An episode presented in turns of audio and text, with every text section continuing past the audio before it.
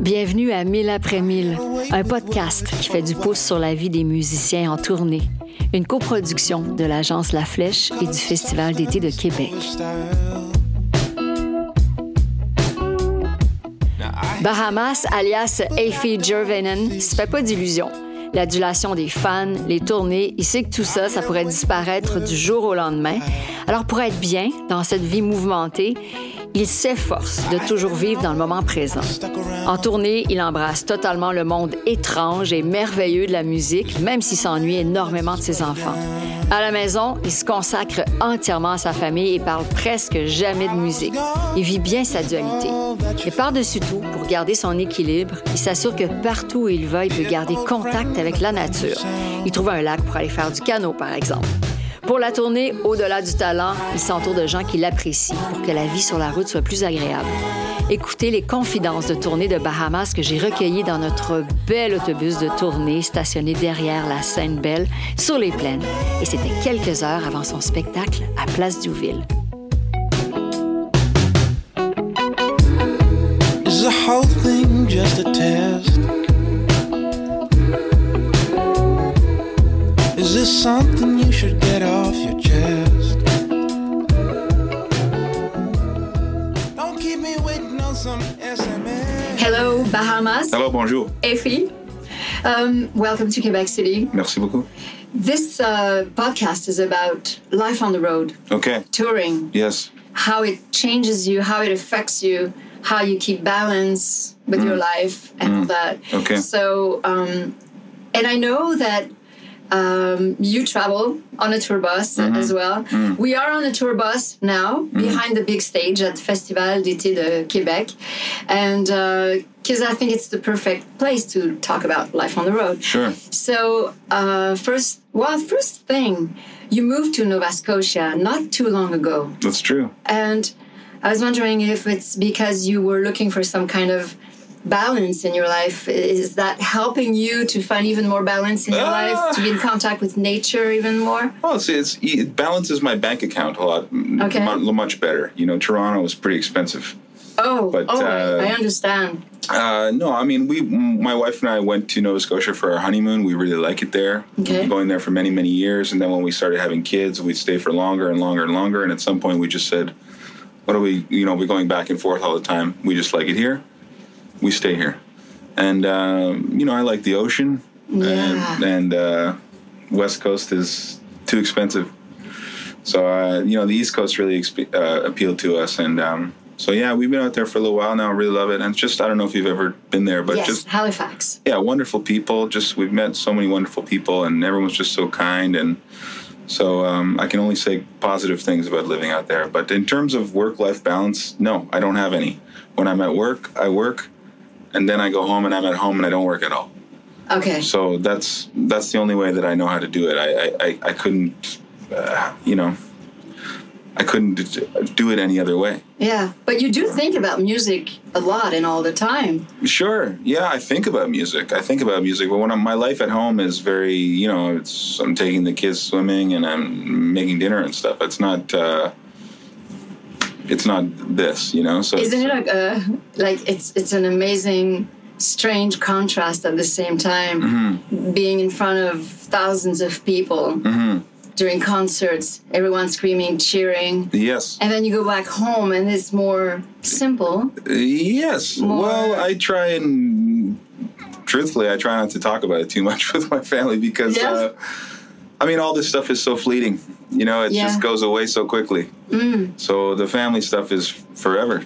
You know, so uh, obviously, I, you know, I, they they they come to my concerts and they know they know that I'm a musician and everything, but what do they think oh, they could care less. They like Happy Birthday. They like some Raffi music. There's a Beatles song or two. You know, they Yeah. like some. They like some of my songs, but more or less, the, you know, they, they they're happy with Happy Birthday. That's their favorite song. that's funny Yeah, and but you you do like uh, nature a lot I do. so when you're on the road, you try to find places. Oh yeah. Uh, discover uh, areas. Uh, all the time all the time we always try and park the bus at uh, you know in a in a, a park or somewhere close to uh, somewhere i can go fishing okay. uh, last week we were in ontario in huntsville we did two shows and i did just before the show i went for a canoe trip you know for five six hours before the show Cool. and it was lovely and we've parked the bus next to the grand canyon and we've tried to you know so that's when you have a day off for me that's always a better way to spend a day off than to be in the city because uh, Sure. for me playing music i i always in the cities Yeah. so in a way when we're not on the road when i'm not working always try and get a little more space you know Mm-hmm. for sure. yeah And um, how do you? Because in this music world, Mm-hmm. there's sort of a pattern where you record an album. Well, you write songs, you record an album, then you go on tour for. Mm-hmm. Sometimes a year or two, and then you go back home, and then you Mm-hmm. start writing again and record and go back on the road. Sort of a non-stop cycle. Mm-hmm. It, it can get tiring. How do you keep it interesting? Uh, well, I I enjoy it. I mean, that's all there is to it. I, I like my job, and I'm I'm pretty good at it. Mm-hmm. There's other parts of my life that require more work. You know, I have to work harder at home, and and it's hard being away from your family, for your kids, and all that. Um, but but I like playing music, and there was a time many years ago when no one was interested in my music, and I said, "What what can I do possibly to get someone to care about what I'm doing?" You know, so so whatever. For you know, for now, for 20 years, I've been playing music. Yeah. it's the only job I've ever had. You know, so I in my mind, I always think one day will just end, and I will have to go work at Royal Bank, and that will be the end of it. So until that day, I'm very very grateful. I'll make write songs, make albums, go on tour. I'm happy with that cycle. You know, I'd so rather. even if you get tired sometimes, or if you miss being home, sometimes you'll remember that to. this is what you. You have to. You have to. We're because, dreaming of doing. Yeah, like I said, it's it's. Uh, most people never get the opportunity to do anything like this, you know. Yeah. So, I've been fortunate to travel all around the world and and meet lots of cool people, and it's all because of music, you know. To, Do you to- make friends sometimes on the road, or do you visit friends while on tour? Yeah, yeah, I do. But I'm also like I'm. I get to travel with my band and crew and just people that I like, you know. So, Mm-hmm. um, I for me that's really important because, you know, you only play music for one hour. Yeah. but you have to live together on the tour bus for the other 23 hours. So Okay. it's important to, uh, you know, I hope you guys all get along. yes, we do. Yeah. so when comes the time to choose a musician that Mm-hmm. you'll be playing with, apart from talent, Mm-hmm. What do you keep in mind? Well, it's, all just personality. I mean, it's all laughs, you know. Is it someone that you can laugh with, you know? Yeah. That's, that's to me more important than the, if they're a good musician. Even more. Absolutely. There's plenty of great musicians who are assholes, so I wouldn't want to hang out with at all, you know? Uh, yeah, I don't know. I mean, that's that's very very important for me, and you can generally tell right away. You know, if you kind of if you get along with someone, if you hit it off, if you're comfortable, Yeah. then that's that's you know that's a good sign. Musically, I mean, I mean, I don't know if you've heard my music. It's not very Of course. complicated. oh, it's, it's, it, it's really, really good. Well, thank you. Um, and when you, um, okay, what version of yourself are you Mm-hmm. on tour? No, like when I travel, I am even more curious and even more energetic. Mm-hmm. Yes, I would yes. walk all day. Yes. So, uh, what version of yourself Um, you find you are on the I, road? I like to think that I'm more curious. I think as I've got a little older, then uh, I try and take advantage of the road a little more. I, I when I was really young and first starting out, and you know, it's the first time you're in Tokyo or New Zealand or something, and you go and you try and do everything in one day. And then when you go back the second time and the third time, you say, okay, I'm just going to do one thing and spend, you know, some more time there. So you you learn to to sort of travel at your own pace, you know. Mm-hmm. So for me, it's I'm trying not to cram too many things into one day, you Okay. know. Yeah, So, it is a good way to discover the world, touring? I think so. I mean, that's kind of the only way that I know. You know, mm-hmm. it would be very expensive to just do it as a tourist. You know, it's much Yeah. easier to do it when you're working. Yeah. So um, yeah, I mean, as I said, like traveling is very very fun. I like eating all kinds of weird food. So Out of your um, comfort zone. well, my comfort zone is just very very wide. Okay. I, I like all kinds of food. So uh, you know, we just came back from Korea and, and Japan and and Mm. uh, just had wonderful meals there and met really nice people. So yeah, I don't know. That's kind of the the the benefit of traveling. You know, is to do that kind of stuff. And the benefits of being a musician on the road and a, a, a known artist, Mm-hmm. you, you have privileges. I guess some doors will open for you, some It's true. some treats you'll not get. as many doors as Slipknot wide open, but uh, still they they open, you know.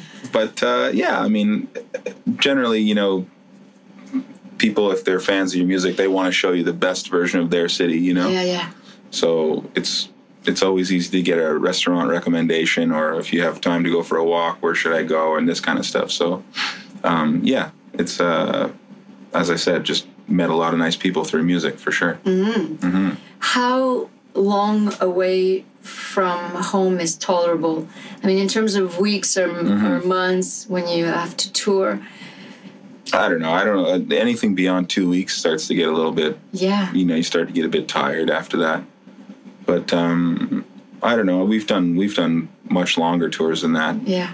and I think at some point you get you get diminishing returns, you know, because you start to take it for granted and you say, "What? These avocados aren't organic," and you start complaining about things that are just that aren't important at all.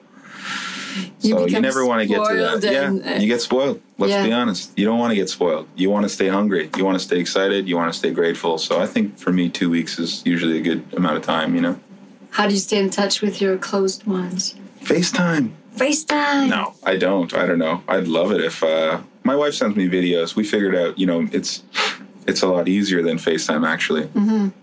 And so I make these videos where the, with the kids where I say, "Hey, did you have a good day at school?" And then I pause and I let them answer as if they're talking to a FaceTime because they don't they don't know the difference. And then they Nice. it turns out they want to watch it multiple times, you know, so that works out good for us. But I don't know. I mean, it's hard. You know, it's it's it's very very difficult. Their life's very busy. They you know they have to blow bubbles. They have to play soccer. They have to go swimming. They don't have time for dad. So before a show, Uh-huh.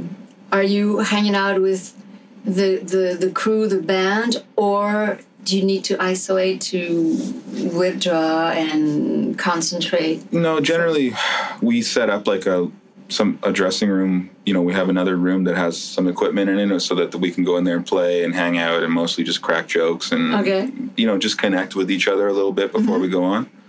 So that's usually uh, we usually try and eat dinner Yeah. uh, together, and then uh, and then play a little music before we go on. You know, that's just a nice way to to break the ice. You know, and laugh. and laugh. Mostly laughs. Ninety percent laughs, ten percent music. That's the that's the recipe for me. Great. Yeah. Have a wonderful show tonight. Thanks so much. Yay. Yes, thanks for having Thank you. Great.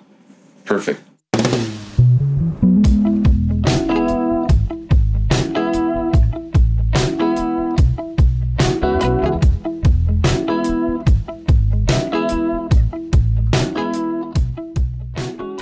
Vous venez d'écouter l'un des épisodes de notre série 1000 après 1000 présenté par le Festival d'été de Québec et produit par le studio Balado de l'agence La Flèche.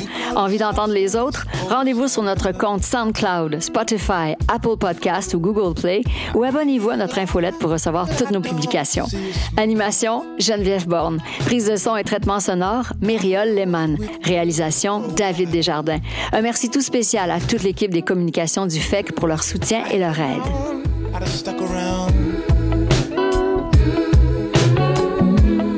What kind of man lets his brother down? While I was gone, think of all that you found. A dear old friend and a brand new sound.